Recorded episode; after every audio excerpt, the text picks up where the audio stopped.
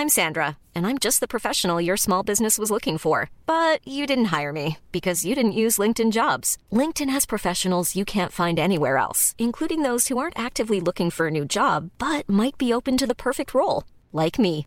In a given month, over 70% of LinkedIn users don't visit other leading job sites. So if you're not looking on LinkedIn, you'll miss out on great candidates like Sandra. Start hiring professionals like a professional. Post your free job on linkedin.com/people today.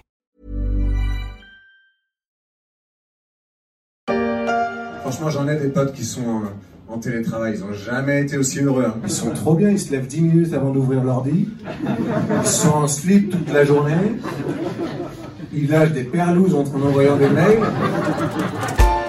La vision du télétravail par Alexis Le Rossignol à l'été 2020, le télétravail vu du bon côté, avec la piscine gonflable sur la terrasse, le rosé au frais et les voisins attendus pour l'apéro à 17h. Mais surtout, n'en touchez pas un mot à mon rédacteur en chef, il pense que je suis en train de faire un podcast. Enfin, dans télétravail, il y a surtout travail, et certains ont décidé d'aller encore plus loin dans l'expérience du travail à distance en supprimant la frontière entre le voyage et le boulot. Bienvenue dans le monde des nomades numériques. Ouais Bernard, je sais que t'es dans le Jura, ta connexion c'est compliqué, est-ce que ça va mieux?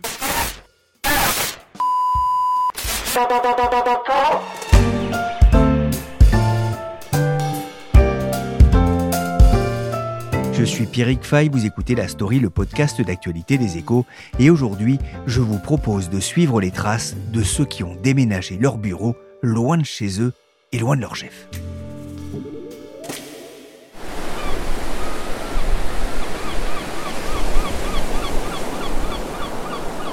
Télétravailler les pieds dans l'eau, ou alors avec vue sur la montagne, ou les deux en même temps. La crise du Covid a nécessité la mise en place, lorsque cela était possible, du travail à distance. Les outils numériques facilitent un tel développement, et certains ont trouvé le Graal du télétravailleur. Bonjour Mathilde Giard. Bonjour. Vous êtes journaliste, vous collaborez aux Éco Weekend et vous vous êtes rendu au Portugal pour rencontrer des Français qui ont externalisé leur bureau loin de leur domicile et de leurs collègues. D'abord, qu'est-ce qui vous a donné envie d'écrire sur ces nomades du travail? Étonnamment, j'en ai rencontré pas mal lors de mes récents reportages avant de partir là-bas. Par exemple, au printemps dernier, je faisais un reportage sur la, van life dans les Landes, ce qui n'avait rien à voir avec les, travailleurs nomades. Et là, je rencontre euh, deux jeunes Néerlandais à bord de leur camion en face d'un marais, donc qui s'appelaient Marlouk et Patrick, absolument charmants, et des vrais oiseaux migrateurs qui étaient d'Amsterdam, qui s'étaient rencontrés à Fuerteventura dans les Canaries au printemps, où ils étaient partis télétravailler pour faire du surf et, travailler en même temps. Et euh, ils se sont rencontrés, puis ensuite ils ont continué leur aventure. Et là, ils étaient dans les Landes en France. Ensuite, dans un surf camp, euh, il y avait des, jeunes, des trentenaires, des jeunes filles, une allemande, une néerlandaise, une française, qui travaillaient ensemble dans une entreprise internationale. Je, je crois que c'était à Londres. Elles s'étaient retrouvées en télétravail, chacune chez elles, et elles se retrouvaient pour faire des vacances et pour télétravailler en louant Airbnb à Biarritz. Donc vraiment, partout où j'allais, comme je suis journaliste spécialisée dans le voyage, toutes les villes où j'allais, à chaque fois, euh, je tombais sur des travailleurs nomades, des jeunes euh, bronzés, euh, faisant du surf, très épanouis, du yoga, et apparemment tous très concentrés à chaque fois dans un coin sur leur ordinateur. On ne pouvait pas les déranger, enfin on sentait qu'ils avaient complètement adopté ce mode de vie. Il y avait un temps pour le travail et un temps pour les loisirs, hein, c'est ça hein Absolument, ça c'est vraiment la. On les croise sur des lieux de loisirs, mais euh, ils s'isolent très facilement et euh, ils travaillent de façon très très très intense, très concentrée. Et les jeunes que j'ai rencontrés, une jeune femme qui s'appelle Laure, qui est euh, responsable commerciale pour une entreprise pharmaceutique, elle me dit que elle est domiciliée à, Versailles. Elle travaillait souvent, comme souvent les, les Parisiens, euh, 19h, 20h, enfin toujours au taquet. Et là, à 17h, elle range son ordinateur et elle a vraiment terminé sa journée de travail et elle a très très bien euh, avancé dans sa journée de travail. Et ensuite, elle peut effectivement aller se faire un, un cours de yoga, une session de surf. euh. Je m'appelle Brice, je viens de Nice, du surfeur winner, à snowboarder, je suis le roi de la glisse. Bah, Ça fait rêver forcément, même si aux échos on a la vue sur la tour Eiffel et la Seine, c'est déjà pas si mal. Laure, vous l'avez rencontré à Madère, dans un village conçu pour ces travailleurs nomades? Alors, je me suis rendue à Madère, dans un petit village qui s'appelle euh, Ponta do Sol, qui veut dire Pointe du Soleil, au sud de Madère, euh, à, à l'ouest de la capitale, Funchal, qui est réputée comme la commune la plus ensoleillée de Madère, un petit port de pêche. Et je ne m'y suis pas rendue par hasard, bien sûr. Il y avait là un village digital nomade créé par un jeune homme de 32 ans, euh, Gonzalo Hall, en partenariat bien sûr avec euh, les autorités locales et qui est destiné donc à, accueillir ces oiseaux migrateurs euh, de toute l'Europe, même de toute la planète, qui s'était lancé quelques mois auparavant, qui accueille à peu près 150 euh, personnes par mois et qui ne cesse de, se développer en proposant différents services. Difficile d'imaginer de telles conditions de travail pour tout le monde. Quel est le profil des gens que vous avez rencontrés sur Alors, ils ont entre 25 et 30 5 ans, donc voilà, ils ont une trentaine d'années, plutôt des, des, jeunes cadres. Ce que me disait le Gonzalo Hall qui s'occupe de ce village, c'est qu'il a à peu près, il a fait des petites statistiques, et euh, 20% d'entre eux sont des ingénieurs informatiques, enfin travaillent dans l'informatique, euh, 20% sont entrepreneurs, 20 autres pourcents travaillent plutôt dans le droit. J'ai rencontré pas mal effectivement de juristes euh, qui sont donc qui peuvent travailler à distance. Vous avez aussi euh, beaucoup beaucoup de cadres qui travaillent dans le marketing, dans la communication. Il vaut mieux de pas avoir d'enfants? Alors pas forcément, parce qu'effectivement, ça a été minoritaire, mais dans ce fameux euh, digital euh, nomads euh, village, ils ont accueilli une vingtaine de familles, dont une famille allemande qui était là avec ses cinq enfants. Puisque chacun est indépendant, en fait, vous êtes là pour travailler la journée, on vous offre un cadre de travail avec euh, une table, une chaise, une connexion Wi-Fi au top, de quoi recharger vos batteries, de quoi imprimer, et des salles de réunion éventuelles pour être isolés. Et hum, sinon, on vous facilite, on vous donne les contacts pour vous trouver un logement Airbnb un appartement, une maison, une chambre. Vous pouvez louer une chambre à partir de 200 euros euh, dans une maison qui a sept chambres ou une maison entière. Donc les familles viennent avec euh, leurs enfants, puis ensuite euh, le père, la mère se relaient et viennent travailler. Donc, euh, on peut tout à fait euh, se déplacer en famille. J'ai d'autres témoignages. Une jeune femme qui avait fait ça, elle, à Tenerife, une juriste, justement, spécialisée dans le droit euh, interétatique, qui était ce qu'on appelle en co-living. Donc, non seulement le coworking, mais le co-living, où on repère une maison où on peut vivre à plusieurs avec des gens qu'on ne connaît pas du tout et avec qui on va nouer des liens. Et un soir par semaine, faire un dîner avec une, j'imagine, une, une étagère dans le frigidaire où il y a des choses en commun pour tout le monde. Et là, elle, elle est essentiellement effectivement avec des trentenaires, mais aussi parfois des gens quand même euh, plus âgés, jusqu'à 60 ans, 70 ans, pourquoi pas, et des familles. C'est euh, bon, c'est un côté un petit peu. euh, on n'est pas dans le monde des bisounours, mais bon, pour l'instant, a priori, euh, toutes ces catégories cohabitent et sont très accueillantes, quel que soit votre profil. Et vous nous parliez tout à l'heure hein, de, de, de ces deux Néerlandais hein, qui changeaient régulièrement de destination. Certains changent effectivement de localité régulièrement. Qu'est-ce qui leur plaît dans cette vie? Le concept, c'est de dire qu'on ne voyage pas de destination en destination, mais de communauté de télétravailleurs, de personnes en, en remote, en full remote, comme on dit en anglais, parce que c'est très international avec des personnes du monde entier. Donc, c'est pas d'être de village en village, mais de communauté en communauté. Donc, il y a des, sites, euh, des réseaux. Tiens, là, ça a l'air pas mal, avec euh, des classifications selon euh, les facilités pour télétravailler, le, donc la connexion Internet, la sécurité, l'aspect festif, le côté LGBT friendly. Il y a plein, plein de paramètres qui sont pris en compte. Puis aussi selon les sites, si on trouve un, spot qui a l'air sympa, si on trouve un logement, puis que ça corresponde euh, au budget. Et ce qui leur plaît dans cette vie, donc, c'est d'aller d'endroit en endroit. Et il y a un- une communauté, notamment, qui s'appelle nomadlist.com, qui regroupe euh, 35 000 membres euh, sur la planète. C'est vraiment le, le site de référence numéro un. Alors, il faut payer, avoir une carte de membre. Et euh, vous avez accès euh, aux conseils de chacun sur les différentes communautés, les différents lieux, et donc avec les différents paramètres. Alors, Nomadlist hein, donne une idée hein, des destinations à la mode en fonction des saisons. La Thaïlande est assez courue en ce moment. Ça, c'est pour vous mettre dans l'ambiance. Mais Lisbonne est aussi très populaire, tout comme les Canaries, Buenos Aires ou Cap en, en Afrique du Sud. Un des travailleurs nomades que vous avez interrogé parlait d'authenticité, de contact facile avec les locaux, mais avec cette logique de communauté, est-ce qu'il n'y a pas non plus le risque de se couper avec les autres, avec les locaux? En tout cas, c'était la préoccupation du- d'une voyageuse que vous avez rencontrée, Mathilde? Ces jeunes trentenaires, alors on n'exclut pas quand même hein, les quinquagénaires ni les, ni les jeunes de 20 ans, qui naviguent de communauté en communauté, donc ils appréhendent les, écueils hein, de ce nouveau système de vie. À l'exemple de Barbara, qui est euh, responsable communication et marketing pour une agence de voyage, âgée de 33 ans, qui est elle à Lisbonne, donc l'Eldorado euh, des télétravailleurs euh, au soleil. Et elle me dit c'est formidable. Alors effectivement, j'étais très attirée par toute cette jeunesse, ces espaces de coworking où on se retrouve en plus entre trentenaires du monde entier, des rencontres, on organise des apéros. Mais il faut veiller à ne pas se retrouver dans une bulle, un peu comme les expatriés euh, qui ont tendance à se retrouver ensemble dans les pays et du coup à ne pas se mêler au reste de la population. D'autant que ce qu'elle observe aussi, c'est que ces digital nomades qui affluent, bien entendu, socialement, l'écart se creuse, hein, l'écart social, avec le niveau de vie, avec une explosion du marché immobilier, un marché de la location qui s'aligne davantage sur les salaires de ces nouveaux télétravailleurs, de ces expats, et pas forcément abordable pour les Portugais qui gagnent 2, 3, 4 fois moins que les télétravailleurs. Donc il faut faire attention à ça. Et du coup,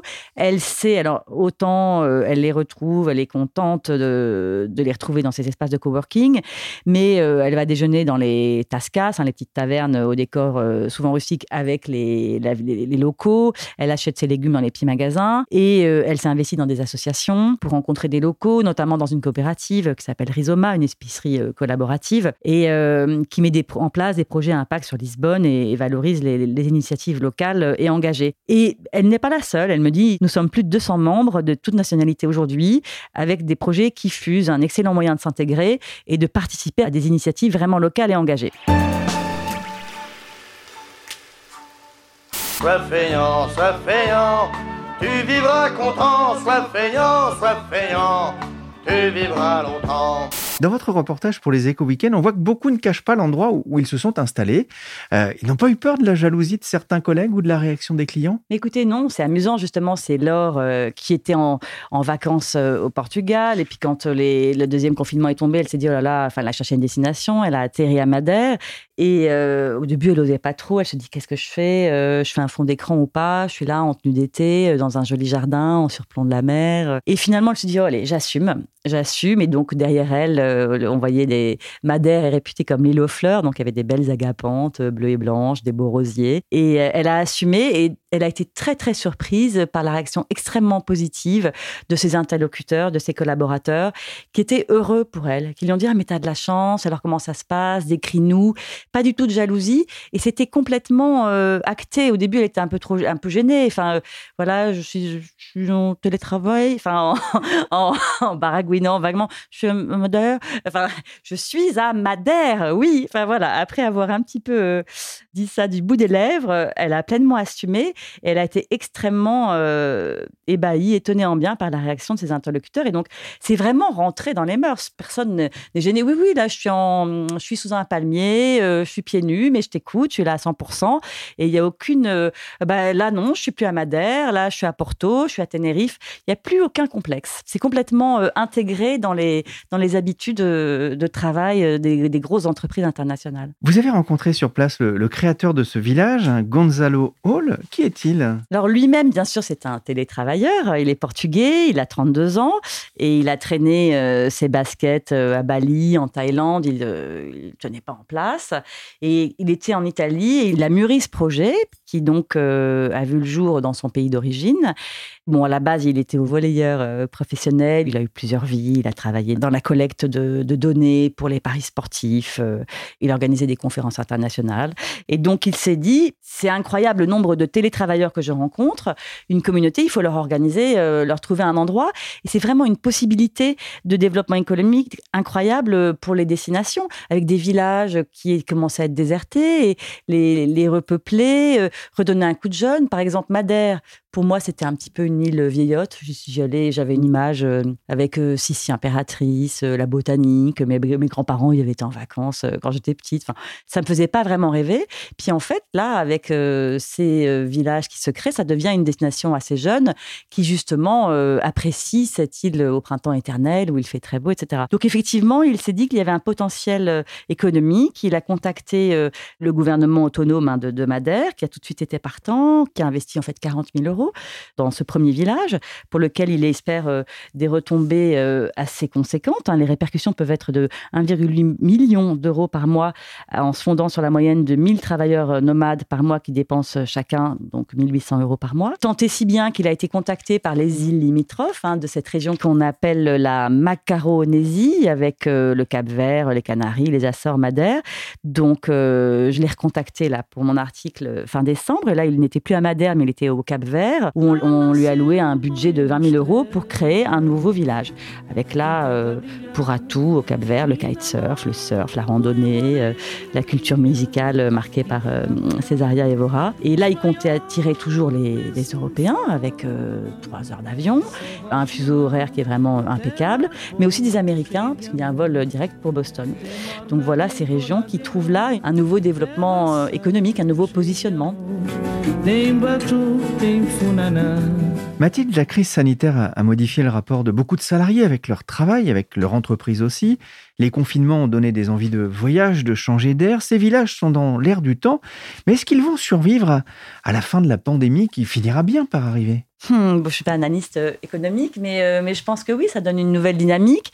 Alors, euh, un autre paramètre, c'est que des personnes s'installent. Là, justement, Gonzalo Hall me disait qu'à Madère, il y a euh, sept personnes qui ont acheté une maison, dont des Britanniques euh, et des Allemands, qui en font leur résidence secondaire ou la résidence où ils viennent euh, télétravailler l'été. Mais effectivement, peut-être que le vent tourne quand on voit les différents lieux qui changent en fonction de la saison, en fonction des modes, avec des villes complètement inattendues, comme Bansko en Bulgarie, voilà, qui devient une ville qui a été dans l'air du temps, mais elle ne sera peut-être plus dans six mois. Tbilissi, enfin, il y a des villes, les tire du chapeau, qui sortent de, de nulle part et qui se retrouvent très sollicitées dans, dans l'air du temps pour cette euh, nouvelle communauté. Vous avez cité un Lisbonne, Le Cap, Madère, euh, Porto, Buenos Aires, Tenerife, euh, Bali.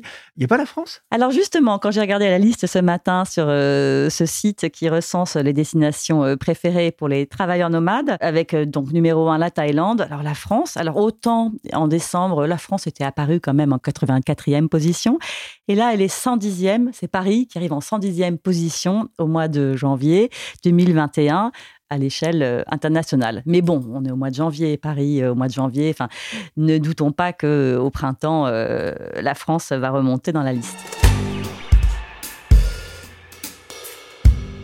La France va-t-elle remonter dans la liste? La question mérite d'être posée alors que ces nouveaux nomades contribuent à l'économie locale en allongeant la durée moyenne des séjours. Un bon point alors que le coronavirus perturbe l'activité touristique depuis deux ans. Dans son article, Mathilde Giard constatait que les offices de tourisme cherchent à attirer ces nomades, à l'image de la Grèce qui a lancé un site dédié Travailler depuis la Grèce. Le Petit Futé a aussi lancé en décembre un guide du travailleur nomade. On l'a vu, la France n'est pas très bien positionnée dans le classement de Nomad List. Certains sites s'y mettent toutefois, près de Rambouillet ou en Provence, avec au programme yoga et méditation intégrée et repas préparés par des chefs. On est loin de la retraite spirituelle dans des abbayes cisterciennes. Mais pour les amateurs de vieilles pierres et de bâtiments avec une âme, rien n'est perdu. Avec le développement de ce qu'on appelle les tiers-lieux, dans des espaces hors du temps, gérés par exemple par le Centre des Monuments Nationaux. Bonjour Martine Robert. Bonjour Pierrick Fay. Vous êtes journaliste aux échos. Le Centre des Monuments Nationaux veut se mettre aux, espaces de coworking? Tout à fait. Le Centre des Monuments Nationaux, c'est 100 monuments en France, un peu partout sur le territoire. Euh, souvent euh, des sites euh, grandioses avec finalement beaucoup d'espaces inoccupés. Et à la faveur de la crise sanitaire, son président, Philippe Bellaval, a réfléchi à la manière dont il pouvait à la fois mieux tirer parti de ces espaces inoccupés et puis contribuer finalement à l'évolution des pratiques en matière de travail. Donc il a réfléchi finalement à des lieux qui pourraient accueillir du coworking, mais aussi des activités créatives, artisanales, écologiques, des activités riches de sens comme on en attend aujourd'hui. Ce qui me paraît intéressant euh, dans cette logique-là, c'est que on peut vraiment être dans des espaces de proximité parce que le CNM est vraiment présent partout sur le territoire. Jusqu'à présent, il avait une démarche plutôt de développement touristique des territoires. Là, il est vraiment plutôt dans une mission euh, de service public. Oui, on voit bien l'intérêt, hein, notamment pour occuper les espaces, mais il y a aussi un, autre intérêt, notamment un intérêt financier. Alors pour le CNM, euh, bien sûr que ça peut lui procurer des redevances supplémentaires, mais c'est pas son objectif premier. Son objectif premier, c'est vraiment de répondre à l'évolution euh, des demandes, à l'évolution des pratiques, apporter sa contribution dans un contexte un petit peu compliqué où, où on a vraiment euh, d'autres modes de travail et aussi de cohabitation, de convivialité euh, Et donc du coup, non, il le fait vraiment, je pense, pour euh, offrir finalement des espaces riches de sens, parce que tous ces monuments sont évidemment historiques, donc culturellement très riches, dans des sites souvent magnifiques. Et l'idée, ça va pas être d'avoir des espaces de coworking plus chers qu'ailleurs.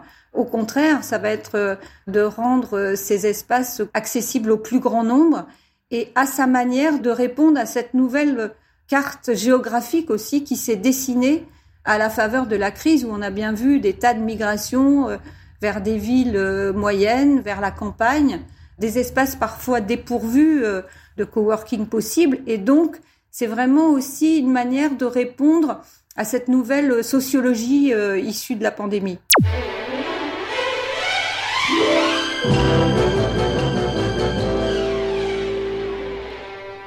Ouais, c'est vrai que ça peut être assez intéressant de se dire que pour aller au bureau, on se rend dans un château, euh, parce que tout le monde n'est pas propriétaire d'un château, bien évidemment.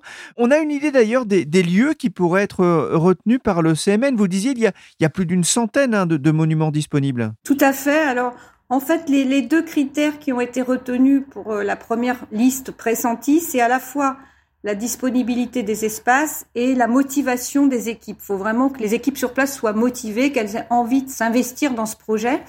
Donc pour l'instant, il y a les châteaux de Jossigny euh, en Seine-et-Marne, de Châteaudun, d'Angers, de Villers-Cotterêts, et ainsi que les fortifications de Mont-Dauphin qui ont été euh, pressenties. Euh, il va y avoir un choix certainement dans cette première liste de trois lieux mais euh, le Centre des monuments nationaux a bien expliqué que si c'était probant, il comptait bien développer euh, cette offre-là. D'ailleurs, de manière plus globale, il réfléchit vraiment à des nouveaux usages des sites puisque il a récemment signé une résidence étudiante Crous dans une des dépendances du domaine de Saint-Cloud euh, près de Paris. Voilà, utiliser hein, tous ces bâtiments là aussi pour offrir des, services, pour offrir du sens, c'est ce que vous euh, disiez. Est-ce que l'adaptation de ces sites va aussi demander des, investissements? Alors bien sûr, c'est un petit peu la difficulté, c'est que il va falloir les aménager dans des monuments historiques. Vous imaginez que c'est pas toujours simple, mais bon. La plupart du temps, ça va être quand même plutôt dans des dépendances, donc euh, où les contraintes euh, seront moins fortes. Et le CNM, euh, pour financer ça, n'exclut pas des recours à des financeurs comme la Banque des territoires. Le gouvernement a lui-même fait des tiers-lieux l'un des piliers de la relance. Il y consacre un budget de 130 millions, donc euh, peut-être que le Centre des Monuments Nationaux pourra puiser euh, dans cette manne. On parle ici hein, d'espace de, de, coworking, ça veut dire qu'on ne pourra pas dormir au château? Ah non, pour l'instant, on n'est pas du tout dans cette logique-là parce que c'est vraiment plutôt une offre de proximité, encore une fois. C'est vraiment pour les habitants des environs et non plus euh, une démarche touristique qui pourrait allier, admettons, euh, travail et vacances ou changement de son cadre euh, habituel.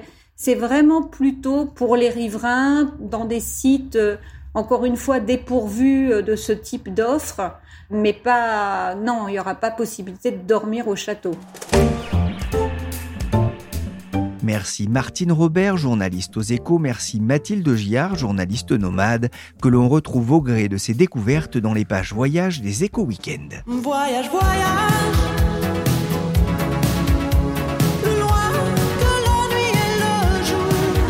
La story s'est terminée pour aujourd'hui. Cette émission a été réalisée par Willy Gann, chargé de production et d'édition Michel Varnet. Vous pouvez retrouver la story des échos sur toutes les applications de téléchargement et de streaming de podcasts. N'hésitez pas à vous abonner et à partager vos émissions préférées.